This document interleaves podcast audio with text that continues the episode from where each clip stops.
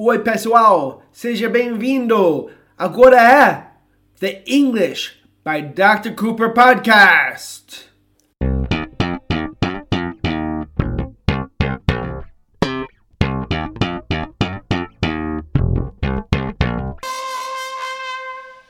Oi, pessoal, sou Dr. Cooper And I'm Christina. e hoje vamos falar sobre o verbo look. Especificamente, vamos falar sobre alguns phrasal verbs que têm a ver com look. Falando de phrasal verbs, nós falamos sobre look mais preposição. E para começar, vamos fazer uma revisão. Vamos falar sobre o verbo look mesmo e quais partículas nós colocamos depois de look quando estamos lid- lidando com look, o verbo mesmo. So, look tem diferentes significados. Um significado é olhar. E isso é o mais importante de todos. E como pessoas sabem que assistem meus vídeos, um dos erros mais comuns que pessoas cometem é não sabendo que look é geralmente seguido quando significa olhar com a preposição at. Verdade? Yep. Por exemplo, em português você pode falar estou por, estou olhando para Cristina agora. Querendo dizer na direção dela, estou olhando para Cristina agora. I'm looking at Christina right now. Em português vocês também podem falar estou olhando Cristina agora, né? Vocês podem colocar preposição ou não. No dia a dia vocês fazem, falam ah, dos, das duas maneiras. E vocês podem falar estou olhando Cristina ou estou olhando para Cristina agora. Em inglês é difícil porque nós vamos não vamos falar I'm looking Cristina, traduzindo pé da letra não. E não vamos falar I'm looking for Christina, porque isso significa outra coisa. Nós falamos I'm looking at Christina right now. Ah, Eu posso falar Cristina estava olhando uma aranha assustadora. Christina was looking at a scary spider. Não é difícil, lembra, em inglês nós falamos para olhar, look, depois at e depois a coisa que estamos olhando. Looking at the spider, looking at Christina. Vamos continuar, porque isso é básico, né? E nós queremos falar sobre os phrasal verbs. O próximo verbo que é muito importante para look, ou significado, é procurar, look for. É tão importante, tem tantas pessoas que querem usar search para isso. E quando eles perguntam, mas qual é a diferença entre search e look for? O search é uma, uma busca mais difícil, né? Por exemplo, vamos supor que um- uma pessoa é desaparecida, né? Ela, ela- a pessoa sumiu. A, a cidade inteira está procurando aquela pessoa. Well, isso é, é uma procura grande, né? Isso é uma busca grande. Você fala, they're searching for the missing person. Mas, em geral, por exemplo, eu falo, estou procurando minhas chaves perdidas. Eu não vou falar I'm searching for my lost keys, ao menos que está ficando muito difícil achar. No começo, se eu estou procurando, eu espero que eu vou achar. Eu vou falar I'm looking for my lost keys. You're always looking for your keys and your glasses. Mas como eu não vou procurar meus óculos, meu óculos, né? Porque eu, sem meu, meus óculos eu fico cego. So, claro, sempre estou procurando meus óculos. Of course, I'm always looking for my glasses because without my glasses, I'm blind, right? Search for dá a ideia que é, a, a procura é mais difícil. Não é tão fácil achar o que você está procurando, né? So, look for é procurar e é difícil porque pessoas pensam look for, olhar para. Não. Olhar para is look at. Look for é procurar. What are you looking for, Christina? I'm not looking for a new husband, that's for sure. Well, that's good. That's good. Really? Você não está procurando um novo esposo. She's No. not looking for a new husband. Ok. Agora vamos, vamos falar mais duas uh, coisas sobre look, o verbo básico look. So, look também, se falamos olhar, mas falamos olhar nos olhos de alguém. É igual ao português. Vocês falam olhar nos olhos. E we say look in or look into somebody's eyes. So, right now, Mesmo, agora mesmo, I'm looking into Christina's eyes. And I'm looking into Cooper's eyes, Wow. and they're very nice and green. Obri- green, Green and blue. green and blue. she was looking into my eyes. Eu fiquei, you know, fiquei feliz. Ela estava olhando meus olhos. She was looking into my eyes, or she was looking in my eyes. Também com a, a, a, o espelho, geralmente falamos look in the mirror. Look in the mirror. Mirror. Fala. Mirror. Como você fala? Mirror. Mirror. Uh-huh. Mirror. Espelho. Cooper is always looking in the mirror. É, so, o jeito mais comum para olhar ao espelho is look in the mirror. Look também, eu tenho que falar, look também significa parecer às vezes. Não vamos falar muito sobre parecer agora, mas se, você, se estamos falando sobre parecer no sentido de uma coisa parece, tem a aparência, e parece por causa da aparência física, we say look, ou dependendo da frase, look like. Como eu falei, vamos fazer um, um podcast sobre parecer no futuro para explicar isso mais. Mas, por exemplo, se você parece outra pessoa fisicamente, nós falamos you look like. Pessoas falam para mim, Dr. Cooper, you look like Tiago Leifert. Who is this person? He's a TV presenter, uh, uma apresentadora da televisão no Brasil. Oh. I don't look like him. Eu não pareço ele. Eu- já, mand... eu já mostrei as fotos. Porque eu falei, eu pareço ele? Do I look like him? And you said, no, you don't look like him. Como sempre acontece. Right, okay. Como nós sabemos, vários brasileiros pensam que eu pareço qualquer celebridade branco que eles sabem. Não qualquer, né? Os que não são muito bonitos, né? Se eles são muito bonitos, eu não pareço eles. If they're very handsome, I don't look like them. Se eles são mais ou menos, if they're okay, se eles são talvez bonitinhos, they say, Dr. Cooper, you look like fulano. And I say to Christina, I say, Christina, you look like Penelope Cruz, the No. actress. I don't look like Penelope Cruz. Yes, No. you do. No, I don't. Yes, you do.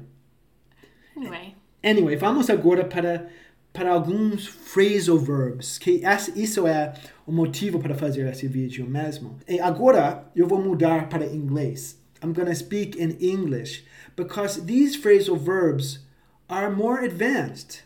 Eu quero falar para vocês que são mais iniciantes agora, essa parte se você é iniciante, não, preocupe, não se preocupe muito com essa parte, porque esses phrasal verbs são mais adiantados, são mais específicos. E por isso eu estou falando em inglês, porque a, a audiência para essa parte é uma audiência que já é intermediário ou mais. Estamos falando sobre phrasal verbs que não são são comuns, são muito comuns, mas não são tão importantes esses phrasal verbs quanto coisas mais básicas. Okay, first, look up to. So, look up to, remember, we're talking about phrasal verbs. So, this isn't a soma das partes. Não é look mais up mais to. Look up to é um phrasal verb que tem outro significado, que significa admirar e respeitar e geralmente ficar como aquela pessoa. E geralmente tentar emular ou imitar aquela pessoa que é mais velha do que você. That's look up to. So, for example, um, many people look up to their father or mother. yeah, I look up to my dad. You, why you don't look up to your mom? Yeah, I look up to my mom too. She's I look gonna. up to my parents. You look up to your parents. I look up to a friend of mine. I won't say his name, but I remember he, he was very successful because he worked hard. And I was always lazy. And I looked up to him because he, he worked hard and he was talented, he worked hard, and he was successful. And I, admi- I looked up to him. I admired him, I respected him. He was older than me. And I, I really did try to imitate him, and especially the way his work and how, how hard he worked. So, look up to is a great word, and I'm just going to ask the audience who do you look up to? Remember, who do you admire and respect and try to be like? Who? Okay, next phrasal verb And this is one of the most important, I think, is look into. I think look into is a very, very important phrasal verb. We see it all the time in television shows. Again, I'm only speaking in English here because look into is a phrasal verb that I only want my students who are more advanced to pay attention to. If you're less advanced, remember there's an order to what you learn. You don't want to learn very specific phrases before you know more general phrases. Otherwise, you'll get confused. So, look into is a very good phrasal verb, but it's specific and it's for people who have fairly high levels. If you look into something, you try to find out all the facts of something to learn about it. You investigate it, you research it. For example, we are looking into buying a dog. So if we look into buying a dog, that means we're going to look for a lot of different facts. We're not going to go just to one place. If we're looking into it, we're investigating. So we go to, we talk to different owners of dogs. We go to look at the dogs. We look on the internet about what about the different breeds. A breed is a raça de cachorro. The different breeds of dogs. And we, we get we, we, we collect all these facts and it's a it, it takes time to look into something. It's an investigation that takes takes time. Sometimes people ask me about things here in England, like they say, "Could you tell me about scholarships, bolsas de estudos?" At Oxford University. And to be honest, I don't know much, but sometimes I say, I'll look into it. We say this word, I'll look into it a lot, referindo o que a pessoa acabou de falar. Eu vou, eu vou investigar isso que você acabou de falar. I'll look into it. Muito comum. If I do look into it, isso mostra que eu vou passar tempo olhando em diferente, para diferentes fontes de informação, falando com diferentes pessoas, colhendo diferentes fatos para aprender sobre scholarships, right? So I can say, I'm going to look into it for you. Eu vou investigar isso e pesquisar isso for you. Do, do you think of any, can you think of any examples with look into? I think when you are at work and your boss is asking you to do something that requires a lot of um, information and you have to ask other employees or look at a lot of reports and gather a lot of information and then you can say to your boss i look into it. Yeah so your boss wants you to do a, a project. That project would take some time. You need to find out a lot of information about that. So you go to different sources you talk to different people you call up different people on the phone you send emails to different people you look on the internet and then you can have a good you can make a big report about whatever your boss asked you to do. Exactly so you look into that whole idea. Let's say you want to start a business and to start that business you need to know a lot of information. So you look into a lot of things. You have to really look into it before you start the business. Um, the next one is also a very important phrasal verb, very common, but like I said, it's a phrasal verb. The reason I'm speaking in English is because I want people to know that this is this is a podcast for people who have a good level of English already. I hate when people teach phrasal verbs that are everyday phrasal verbs, but they're advanced because they're very specific. And people who don't know basic verbs yet shouldn't be learning specific expressions that are, that are important but are used much less frequently. So, again, look out for. I'm going to give an example. When I think of look out for, I think of when I was a kid. So, my, when I was a kid, my brother was twice my size, duas vezes meu tamanho. And when we went to school, my father said to my brother, Look out for him basically when you say when somebody looks out for somebody else they're making sure that person doesn't get into trouble that person doesn't face danger they're protecting them in the sense they're keeping them from getting into trouble. So if my brother looked out for me, he made sure that I did the right talk to the right people, that I didn't talk to the wrong people, that if people were bothering me, he protected me from them. He he introduced me to the right people. All of that is look out for. That means protect somebody and help them avoid any any trouble. Look out for also could be if you're protecting yourself. So, for example, let's say that you're going for a walk in the Amazon, Christina. Ooh, and what are you going to look out for? I'm lo- I'm gonna look out for panthers. I don't know. for panthers. She's going to look out for panthers. That's good. They're panthers in Brazil. yeah. Okay. Or crocodiles. Crocodiles. Okay. The, the, the panthers, the, the, the onças, we call them onças. Right. Okay. We could you call them jaguars, panthers. These these these are very dangerous. So you're going to look out for them, meaning you're gonna you're gonna be ready, being aware of that danger, basically. Anyone, anything else? You look out for your sister, don't you? Yeah, I, I make sure that I make sure that nobody hurts her. Like, A bad man, a bad boyfriend, yeah, or yeah, bad boyfriend, bad boss. a bad boss. Okay. Now remember, so we've talked about look out for, we've talked about look into, we've talked about look up to. Remember, if you really want to understand these phrasal verbs, you're to don't worry. If you watch TV regularly, if you talk to native speakers regularly, you're going to notice these. So the practice would I would say, practice these by yourself, trying to remember the meanings and then really try to notice when native speakers say these and you'll get a you'll feel more and more comfortable with them. The last one I want to talk about is look up. I'm not talking about look up meaning olhar para cima because that's not a phrasal verb. That's that's just literal. Olhar, look up. I'm not talking about olhar para cima. I'm talking about look up. Muitas pessoas não sabem isso. Muitas pessoas. Um, pois, quando você está procurando só um pedaço de informação no computador, num livro de referência, okay, you look up. For example, and every time you don't, you need to know a word, and you go to a dictionary, you look up that word. A lot of people say, "I'm going to search that word online." We don't say that. We say, "I'm going to look up that word."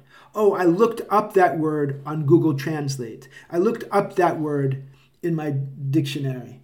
Let's say that you hear about a person. You want to know more about that person. Maybe you hear about Dr. Cooper and you want to know about me. So you, you put my name on Google and you look me up. You look up my background. Okay, you're looking for a specific fact on the computer, which is uh, obviously the internet is a reference source, and you look me up. Very few people know that look up means that. It's what we always say. We always say look up a word. Look up a word, look up a meaning of a word, or look up someone to find out more about this person online.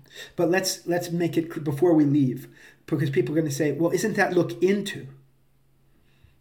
And the biggest difference is look into is gathering a lot of facts to find out about uh, an, a subject that you really need to go to many different sources and find many f- different facts. You're investigating. Look up is just looking for one fact that you can find. That's why it's so good for for a word in a dictionary. Então, nesse podcast, falamos sobre alguns phrasal verbs com look, que são muito comuns e eu acho muito importantes. Mas eu falei em inglês, porque eu acho que esses phrasal verbs com look, esses que eu falei hoje, aconteceu que todos esses phrasal verbs são comuns e importantes, mas eles são específicos o suficiente que não ensinaria para alunos que têm níveis básicos, right? They're very important once you get to be intermediate, and it takes time. Be patient, look at these words, notice when native speakers say these words, and soon you'll be familiar with them. Look out for, look into, look up to, and look up. Ok, pessoal? Foi um prazer. Bye, everyone! Bye, guys.